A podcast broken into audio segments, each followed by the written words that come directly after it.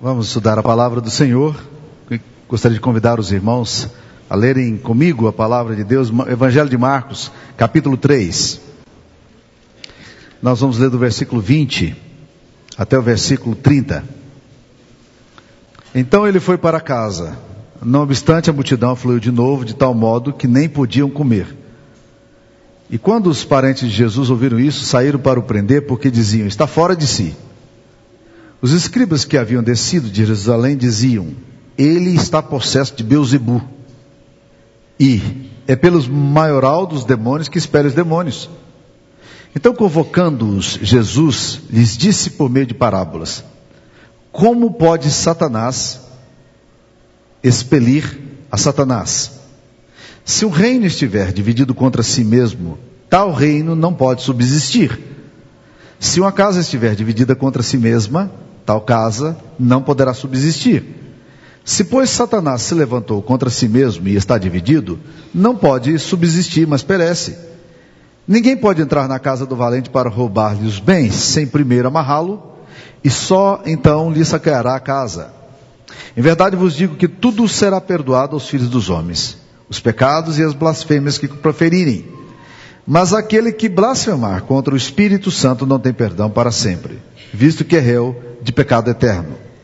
Isso porque diziam, está possesso de um espírito imundo. Essa é a palavra de Deus, mantém a Bíblia aberta no texto que nós estaremos. Esse texto, meus queridos irmãos, é um texto que muitas pessoas enfrentam um problema para lidar com ele. É, algumas pessoas já me procuraram nesses longos anos de ministério para conversar comigo especialmente sobre a questão relacionada à blasfêmia do Espírito Santo. São dois tipos de pessoas que normalmente enfrentam muita dificuldade com isso. O primeiro tipo de pessoas são aquelas pessoas que, que eventualmente blasfemaram contra Deus. E essa blasfêmia pode ter acontecido numa roda de amigos, é, depois de ter fumado uma maconha, depois de ter bebido um pouco demais, ou por estarem na presença de um grupo de pessoas, eram, eram pessoas eles eram, tais pessoas eram crentes, mas estando com, assentando com escarnecedores, de repente a crítica, zombaria começa a vir sobre, sobre si, e aí eles acabam proferindo palavras que não deveriam proferir. E que o tempo vai passando e eles se sentem muito mal com isso. Muito mal. Já encontrei algumas pessoas que eventualmente fizeram alguma, alguma colocação contra Deus, contra o Espírito de Deus, contra a palavra de Deus, contra a igreja de Deus, e aí agora, por alguma razão, estão presas, e os anos passaram, mas se sentem, uh, como é que eu posso lidar com essa questão? Isso é blasfêmia do Espírito Santo, eu, eu blasfemei contra o Espírito Santo, há perdão para mim, esse é um tipo de pessoa que eventualmente sofre perguntas relacionadas a, a, esse ponto. Segundo tipo de pessoas são as pessoas que passam por enfermidades, pessoas deprimidas ou com distúrbios psiquiátricos, e aí a coisa é mais complexa, porque não é apenas uma questão de culpa por alguma coisa que tenha dito errado, mas essa pessoa que disse aquilo num determinado momento e que tem a tendência de ter uma ideia fixa, um pensamento fixo, que se torna uma obsessão, tais pessoas se tornam tão angustiadas que às vezes, às vezes a situação chega numa, numa complexidade muito grande do ponto de vista psicológico. E essas pessoas procuram ajuda dizendo, pastor, eu pequei contra o Espírito Santo. Eu sei que não há perdão para mim. O que, que o senhor pode me dizer sobre isso? Então eu queria tratar desse assunto hoje. A partir das escrituras sagradas, pensar sobre tais assuntos. O que é blasfêmia do Espírito Santo?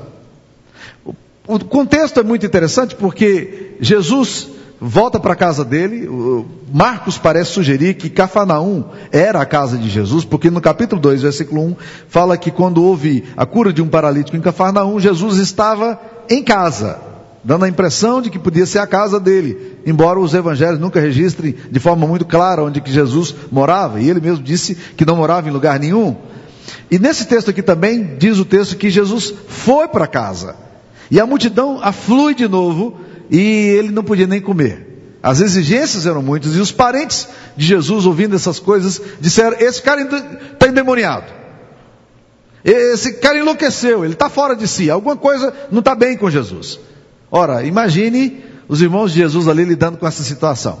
Jesus fazendo declarações que eram surpreendentes. Jesus desafiando o status quo religioso daqueles dias. Ah, os boatos começam a surgir. Os escribas agora descem de Jerusalém para fazer uma afirmação absolutamente severa. A afirmação deles no versículo 20, 22 é: Ele está possesso de Beuzebu. Beuzebu é um termo interessante porque ele expressava é, a ideia um, do maioral dos demônios. A palavra Beuzebu literalmente significa Senhor das moscas. Essa, essa é ideia. E eles disseram, é pelo, é pelo maioral dos demônios que eles expele demônios. E Jesus então agora convoca esses homens que estão dizendo isso e por meio de parábola diz o seguinte: Como é que pode Satanás expelir a Satanás? Se um, reino estiver dividido contra si mesmo, não pode subsistir. Se uma casa estiver dividida contra si mesmo, não pode é, subsistir, mas perece. Ele fala, para Satanás ser destronado, é necessário um movimento divino. É necessário uma ação poderosa, porque ninguém pode entrar na casa do valente para roubar-lhes, roubar-lhe os bens sem primeiro amarrá-lo, e só então saqueará a casa. E Jesus então agora começa a expor exatamente a situação que é extremamente importante aqui. Primeira coisa que ele fala é que Satanás não espere Satanás. E aqui nós vamos ter um problema é, bem sério de interpretação, porque provavelmente você já deve ter ouvido pessoas que estão possessas, ou visto pessoas que estão possessas de espírito maligno, aí as pessoas dizem assim, vamos buscar o pai de santo, que o pai de santo vai liberar o fulano e tal. E ele vai lá, e aparentemente a coisa resolve. Dias depois manifesta de novo. Já viram isso acontecer? Provavelmente alguns aqui de vocês já tiveram experiências relacionadas a isso. O que, que acontece exatamente nessa hora? Quando eles ouvem esse tipo, esse tipo de coisa e levam as pessoas aos centros de macumba, aos terreiros, de candomblé, essas coisas todas. Na verdade, meus queridos irmãos, o diabo não expulsa o diabo. O que acontece ali é que um demônio maior dá ordem a um demônio menor e diz: sai, sai porque agora eu estou em movimento. Essa pessoa, na verdade, ela se compromete ainda mais com atos malignos. Agora, o que é interessante aqui nesse texto é que Jesus vai falar que o diabo não divide. Satanás não pode expelir Satanás porque é uma casa dividida contra si mesmo, não subsistiria. Eu acho interessante dizer isso, porque um dos termos que a Bíblia usa para diabo ou para Satanás é diabo. A palavra diabolos, ela vem do grego que significa aquele que divide. É muito interessante pensar nisso. Aquele que divide. Ou seja, Satanás, o propósito dele é sempre provocar divisões, dissensões, facções, rupturas. Ele penetra nos nossos lares para dividir. Ele penetra na igreja para dividir. Sempre a ação maligna é para dividir. Ele só não divide ele mesmo. E quando a igreja de Cristo se deixa dividir, ela está, na verdade, entrando na ação maligna. Satanás é mestre na divisão, não do reino dele, mas dos outros reinos e de outras atitudes. Agora, o texto nos diz que Satanás precisa ser neutralizado para que a vitória sobre ele ocorra. No versículo 27 fala: Ninguém pode entrar na casa do valente para roubar-lhe os bens, sem primeiro amarrá-lo, e só então lhe saqueará a casa. É necessário que haja uma vitória sobre o maligno, para que ele seja neutralizado. Como é que se obtém essa vitória? A palavra de Deus é muito clara sobre isso. A Bíblia nos diz que pelo menos três armas são fundamentais para a gente vencer o demônio para vencer a, a, ações malignas na nossa, na nossa história, na nossa genealogia, na nossa família, entre amigos. Nós precisamos saber disso. A primeira coisa que a palavra de Deus nos revela de forma muito clara está em Colossenses capítulo 2, versículo 14. Você pode abrir. Esse é um texto fundamental para a nossa compreensão. Colossenses capítulo 2, versículo 14. A palavra de Deus nos diz o seguinte: que lá na cruz, Colossenses 2, 14 ele cancelou, Jesus cancelou o escrito da dívida que era contra nós e que constava de ordenança, ou seja, Jesus assumiu o meu lugar, ele rasgou a dívida que eu tinha e que me era prejudicial e removeu inteiramente o escrito da dívida, encravando na cruz. Ou seja, na cruz, Jesus estava levando sobre si a minha culpa, as acusações que eram contra mim. Jesus assumiu o meu ônus. Ele pegou a minha dívida e ele pagou a minha dívida. Não há mais condenação para aqueles que estão em Cristo Jesus. Mas o versículo 15 vai dizer de forma interessante: o que mais ele fez na cruz?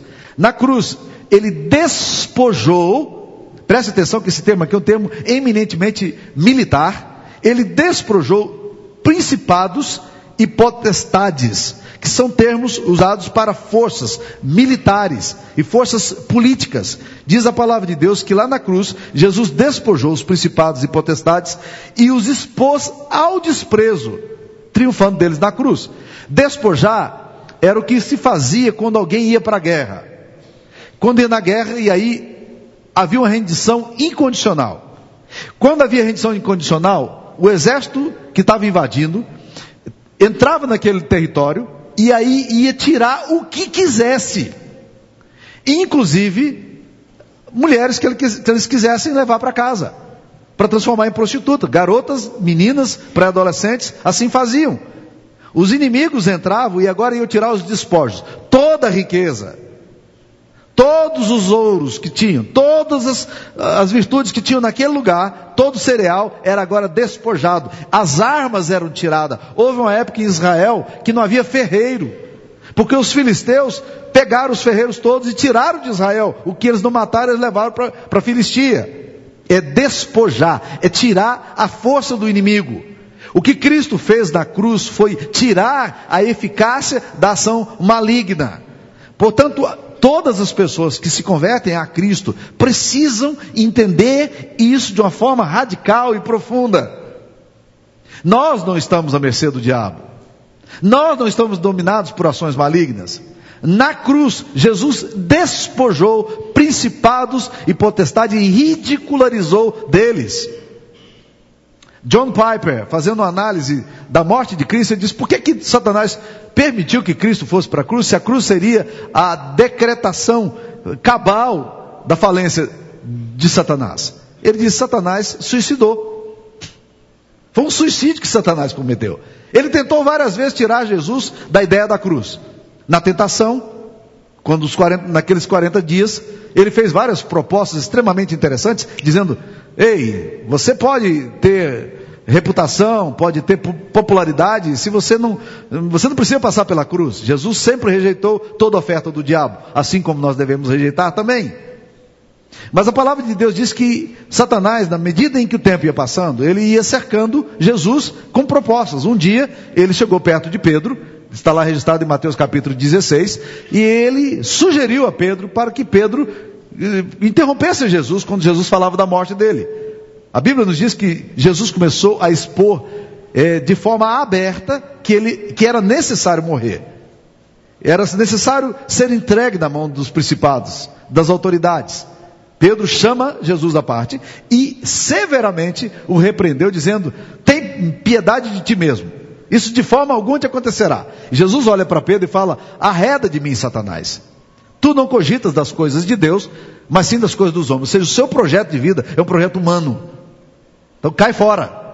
Eu acho bom que Jesus repreende a Pedro, eh, repreende o diabo e fica com Pedro. Às vezes a gente repreende Pedro e fica com o diabo. Jesus foi bem específico. Ele estava vendo Satanás instrumentalizando a Pedro, um amigo dele, para demovê-lo da cruz. Mas Satanás não aguentou. Ele ficou tão impressionado com a possibilidade de ver Jesus na, colocado na cruz que ele diz: vai para a cruz. E reuniu poderes políticos, Herodes, Pilatos, poderes religiosos, sacerdotes, os escribas, e o enviou para a cruz. Ali naquela cruz, Satanás foi plenamente derrotado. A cruz de Cristo é o lugar da vergonha do diabo. Ali está a derrota. E toda a igreja de Cristo tem que aprender a olhar para a cruz de Cristo. A nossa vitória é a vitória por meio de Cristo. Ele conquistou para nós a vitória. Ele é vitorioso e somos vitoriosos com Ele. A segunda coisa que leva a igreja de Cristo a ser uma igreja vitoriosa sobre o diabo, para realmente neutralizar as ações do diabo, é a ação do Espírito Santo. Abra comigo agora um outro texto da segunda carta de Paulo aos Tessalonicenses, no capítulo 2. Segunda carta de Paulo aos Tessalonicenses, capítulo 2. Versículo 7. Diz aqui a palavra de Deus. Segundo Tessalonicenses 2:7. Com efeito, o mistério da iniquidade já opera e aguarda somente que seja afastado aquele que agora o detém. O apóstolo Paulo está dizendo, desde a época apostólica, há uma ação maligna muito específica na história E ele diz: o mistério da iniquidade já opera, já está aqui. Versículo 8 ele fala: Então será revelado de fato o iníquo, a quem o Senhor Jesus matará com o sopro da sua boca e o destruirá pela manifestação da sua vinda. Ora, o aparecimento do iníquo é segundo a eficácia de Satanás, com todo o poder, sinais e prodígios da mentira. Ora, o que a Bíblia está nos falando aqui é que existe uma força dada por Deus que, que, que detém a ação desse mistério da iniquidade, ou do homem da apostasia, uma referência explícita, certamente, ao anticristo. O texto está nos dizendo que existe uma força que agora o detém, e o mistério da iniquidade só aguarda, aguarda que seja afastado daquele que agora o detém. O que é que detém o mistério da iniquidade hoje? A resposta pode ser dupla, mas ela é a mesma. A resposta é: o que detém a ação do mistério da iniquidade é o Espírito Santo agindo na igreja dele, na história. A igreja de Cristo é o templo do Espírito Santo, é a habitação do Espírito, é onde o Espírito Santo se manifesta historicamente. A igreja de Cristo é esse lugar onde o Espírito Santo foi derramado. E nós vamos vencer e a vitória sobre Satanás, a neutralização da ação maligna, acontece pela força do Espírito Santo agindo na sua igreja. Este é o poder que detém o mistério da iniquidade. A igreja é a habitação do Espírito Santo. A Bíblia nos fala, porém, que alguns rapazes, Atos capítulo 19 nos registra isso, alguns rapazes, vendo o apóstolo Paulo eh, repreendendo ações malignas no seu ministério, eles ficaram tanto quanto impressionados com esse negócio de, de inferno, de coisas malignas, e resolveram assumir ações é, espirituais em nome de Jesus, sem conhecer Jesus. Atos capítulo 19, versículo, versículo é, 8 em diante, vai registrar isso aí.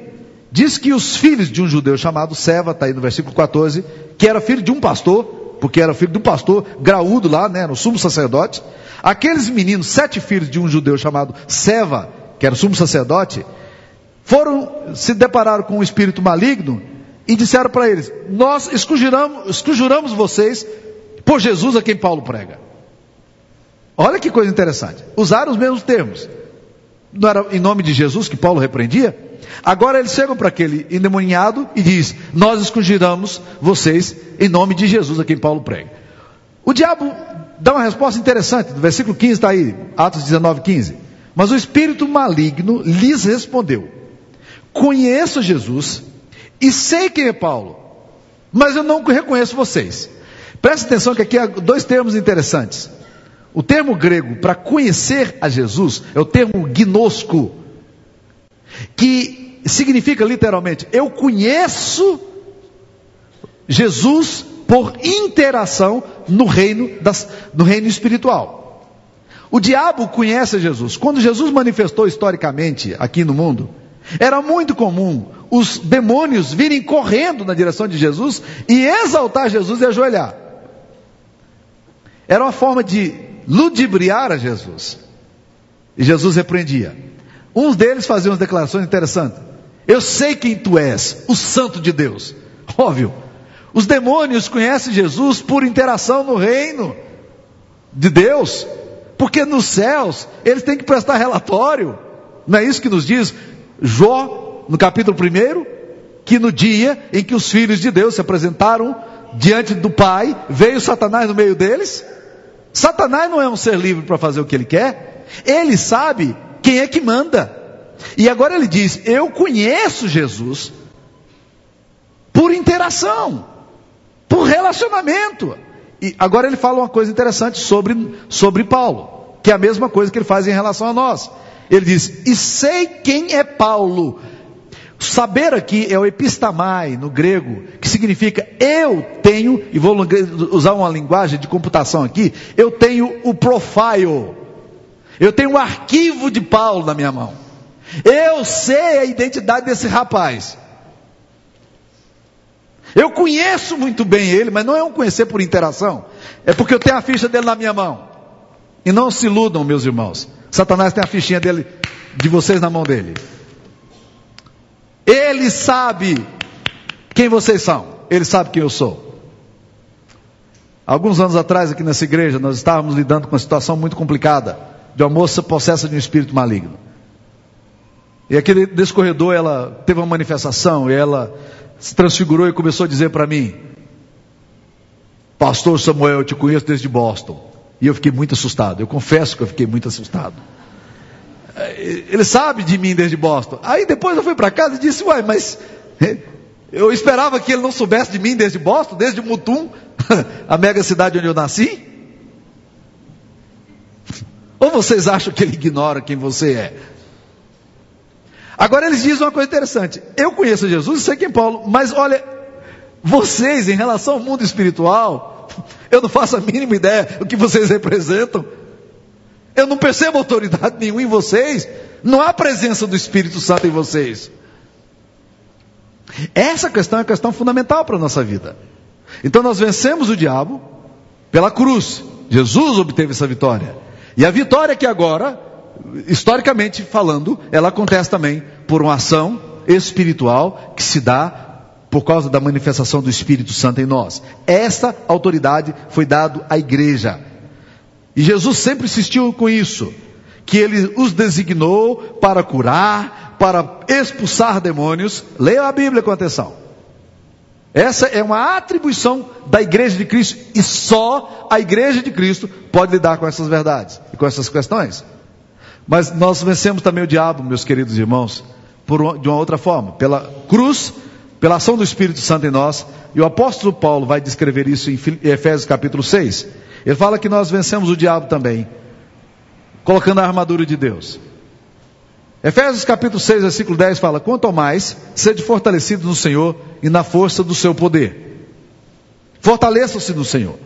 Aí ele fala: revestivos, Efésios 6, 11, de toda a armadura de Deus para poderdes ficar firmes contra as ciladas do diabo. Irmãos, ciladas são armadilhas, são arapucas. Ele diz: revistam-se de toda a armadura de Deus, para que as armadilhas que o diabo colocar não te surpreendam. Aí ele começa a descrever quais são as armadilhas, quais são as armaduras que nós devemos usar. Ele fala aqui no versículo 14: cingivos com a verdade. Primeira armadura que você tem que ter Pare de falar mentira, fala a verdade. Essa arma, ela é fundamental contra o diabo. O diabo não consegue vitória com verdade. Segunda coisa, ele fala, vestivos da couraça da justiça. Couraça é para colocar no peito, era o guerreiro que ia para a guerra e colocava aquela couraça, proteção contra as setas, contra as flechas. Agora, que couraça ele tem que ter? A justiça. A injustiça é um problema sério na igreja de Cristo. E a injustiça nos torna frágeis. O texto continua dizendo mais: calçai os pés com a preparação do evangelho da paz. Você vai pisar em quê? Qual é o fundamento seu? Tem muita gente pisando aí em fundamento de Allan Kardec. Tem muita gente pisando aí em fundamento de, de, de tradição. Não, meus queridos, nosso fundamento é fundamento da palavra de Deus, o evangelho da paz. É aqui que nossos pés devem estar. Versículo 16 fala: embrace sempre o escudo da fé Escudo é para proteção também. Você coloca a fé, sabe por quê? Porque Satanás, ele sabe muito bem onde colocar a sua cabeça para ficar uma cabeça dúbia, em crise. É muito comum que a gente muitas vezes levante questões na mente e aprenda a repreender isso e a dizer, eu creio em que, em que você crê, a pensar corretamente. Porque se você não colocar o escudo da fé, você não vai apagar os dardos eh, inflamados do maligno. Coloque o capacete da salvação, acho fantástico isso. A cabeça é o lugar mais frágil do ser humano. E agora a Bíblia diz: coloque o capacete da salvação. Coloque na tua mente, meu querido, a compreensão do amor de Deus por você. Jesus ama você, Ele morreu na cruz por você. Bota esse capacete na sua, na sua mente. O texto vai dizer mais: use a espada do Espírito, que é a palavra de Deus. Nossa arma de agressão contra o diabo é a palavra, por incrível que pareça. Todas as outras são de defesa. Essa é a arma de agressão. A palavra de Deus. O Satanás não gosta da palavra. Ele se assusta com a palavra. Toda vez que a palavra de Deus é pregada de forma correta, nós estamos, na verdade, abrindo uma cunha no inferno. É por isso que ele tem que pregar a palavra de Deus como ela é, e não como a gente deseja que ela seja. O texto da palavra de Deus também diz: com toda oração e súplica, orando em todo o tempo, para isso vigiando com toda perseverança e súplica por todos os santos. Então, meus queridos, Satanás é vencido pela cruz de Cristo, pelo Espírito Santo agindo na igreja, em nossas vidas, quando nós entregamos o nosso coração a Jesus e também quando nós nos revestimos de toda a armadura de Deus. Essas são as verdades que o Evangelho está nos ensinando aqui. Agora vamos voltar ao texto de Marcos lá. Deixa eu tentar fechar aqui, respondendo à pergunta inicial que eu levantei. Então, o que é blasfêmia do Espírito Santo? Meus queridos irmãos, eu não tenho dúvida nenhuma que só existe uma coisa que é um pecado imperdoável. E eu vou falar daqui um pouquinho sobre ele. Mas antes de dizer sobre isso, deixa eu me colocar aqui. Se você acha que blasfemou contra o Espírito Santo, eu tenho uma boa notícia para você. Eu nunca encontrei alguém que acha que blasfemou contra o Espírito Santo e tenha de fato blasfemado contra o Espírito Santo. Sabe por quê? Porque quem blasfema contra o Espírito Santo não está nem aí para esse negócio. Quem blasfema contra o Espírito Santo não se interessa pelas coisas espirituais. Então não se importa. Quem se importa, eu posso garantir, certamente não é alguém que tenha blasfemado contra o Espírito Santo. Portanto, não é alguém que não vai ser perdoado. Segunda coisa que eu gostaria de dizer: há muitos homens na Bíblia que blasfemaram contra Deus e contra as verdades de Deus. O apóstolo Paulo, ele mesmo se declara um blasfemo, mas ele se declara mais do que isso. Ele diz que no outro tempo, 1 Timóteo 1,12, ele foi blasfemo e insolente. A insolência é uma palavra de agressão contra os céus, de forma veemente e dura. Ele diz: Mas eu tive misericórdia. Talvez a gente às vezes não para para pensar na gravidade do envolvimento de Paulo, mas ele não deixa dúvida. Ele deixa muito claro quem ele era. E assusta-nos, irmãos, quando, quando a gente começa a ler o apóstolo Paulo falando da história dele mesmo contra o reino de Deus. Atos capítulo 22, versículo 4. Olha o que ele diz aqui: Persegui esse caminho até a morte, prendendo e metendo em cárceres homens e mulheres eu fui até a morte. No versículo, capítulo 22, versículo 19 fala: Eu disse, Senhor, eles bem sabem que eu encerrava em prisão e nas sinagogas açoitava os que criam em ti. Ele, ele pegava as pessoas em, no meio da sinagoga, meus queridos irmãos, que eram cristãs, no meio da sinagoga. Imagine um culto como esse aqui, um culto solene. Ele trazia esses caras arrastados por meio e metia o chicote. Ele está dizendo que fez isso.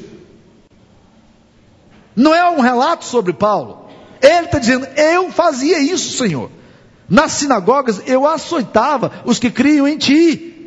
E ele vai falando, meus queridos irmãos, de coisas terríveis que ele fez. Agora tem uma coisa interessante. Paulo não se diz, não diz, olha, eu blasfemei contra o Espírito Santo, eu não tenho perdão. Não, ele diz exatamente o contrário. 1 Timóteo capítulo 1, versículo 12. Abra aí a palavra de Deus para vocês verem. 1 Timóteo capítulo 1, versículo 12 fala: Sou grato para com aquele que me fortaleceu, Cristo Jesus, nosso Senhor, que me considerou fiel, designando-me para o ministério. Ele disse: Eu sou chamado por Deus, eu sou grato a Deus por isso. E ele vai dizer por quê? No versículo 13: A mim que noutro tempo era blasfemo e perseguidor e insolente. Mas ele diz: Mas obtive misericórdia, pois o fiz na ignorância, na incredulidade. Versículo 14: Transbordou, porém, a graça do nosso Senhor com a fé e o amor que há em Cristo Jesus. Ah, meus queridos irmãos, Paulo não está aqui neurótico dizendo assim, agora eu fui insolente, eu blasfemei. Não, ele está dizendo, louvado seja o nome do Senhor, que viu em mim o que eu não tinha, que contemplou a minha miséria e disse, eu amo você. Que mensagem fantástica, que coisa maravilhosa. Agora, meus queridos irmãos, o que é então a blasfêmia do Espírito Santo? A única blasfêmia que existe na Bíblia o único pecado não perdoado na Bíblia está descrito por Jesus em João 3, versículo 36, de uma forma muito clara. Vamos abrir lá, o Evangelho de João, capítulo 3, versículo 36. Logo depois dele falar do novo nascimento, ele diz o seguinte, João 3,36. Por isso, quem crê no Filho tem a vida eterna. O que todavia se mantém rebelde contra o Filho de Deus, não verá a vida, mas sobre ele permanece a ira de Deus. Sobre quem permanece a ira de Deus? Sobre aquele que se mantém rebelde contra o filho. Quem tem o filho tem a vida eterna. Quem se mantém rebelde contra o filho de Deus não verá a vida. Esse não tem perdão. Não há perdão para quem rejeita para sempre o, o sacrifício de Cristo.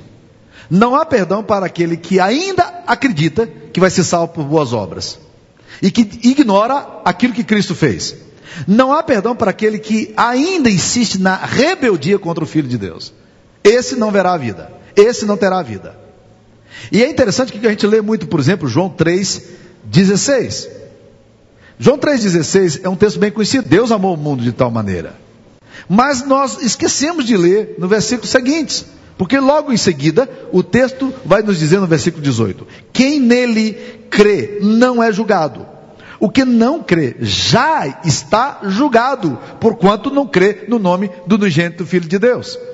Então, se você está aqui hoje, e você ainda não lavou suas vestes no sangue do Cordeiro, você está aqui hoje você ainda não entregou sua vida a Cristo, se você está aqui hoje e se mantém rebelde contra o Filho de Deus, eu não estou perguntando se você nasceu em igreja, não. Eu estou perguntando se você se mantém rebelde contra o Filho de Deus. A Bíblia diz que esse não verá a vida mas sobre ele permanece a ira de Deus. Então o caminho nosso aqui, meus queridos irmãos, é maravilhoso. Jesus vai nos convidar de forma maravilhosa, também em João capítulo 10, versículo 9. Quando ele fala: Eu sou a porta. Se alguém entrar por mim, será salvo e achará pastagem. O convite de Jesus hoje é: venham para mim. Cheguem a mim. Aproxime-se de mim. Aquele que entrar por mim será salvo e achará pastagem. Esse é o convite de Jesus. Você já entregou sua vida a Cristo? Você tem o Espírito Santo morando no seu coração? Você entendeu a incapacidade sua de se converter por você mesmo e de se salvar?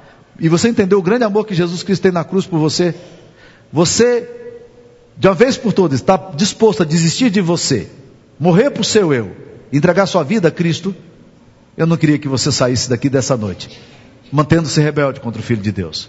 Mas eu queria hoje que o Espírito de Deus provocasse no seu coração derretimento, convicção, para que você, ao sair daqui, pudesse sair, não como alguém sobre quem permanece a ira de Deus, mas alguém que experimentou o amor de Deus por você e entrou por essa porta que é Jesus. Curva a sua cabeça, eu quero que você gaste um tempo pensando nessas verdades. Vamos orar.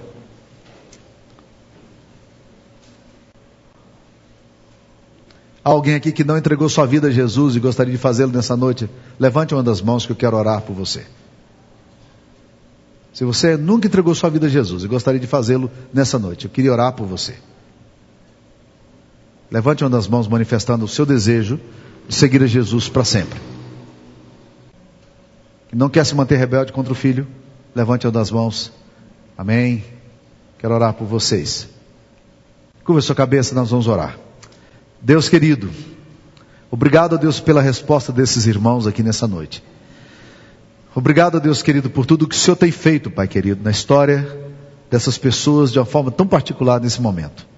E em nome de Jesus, Pai, eu quero te pedir que o Senhor envie o teu Espírito Santo a essas vidas que agora, ó Pai, abriram o seu coração, compreendendo a tua verdade e que desistiram, Deus, da, da salvação por si, si próprio, entender o que Cristo fez por elas.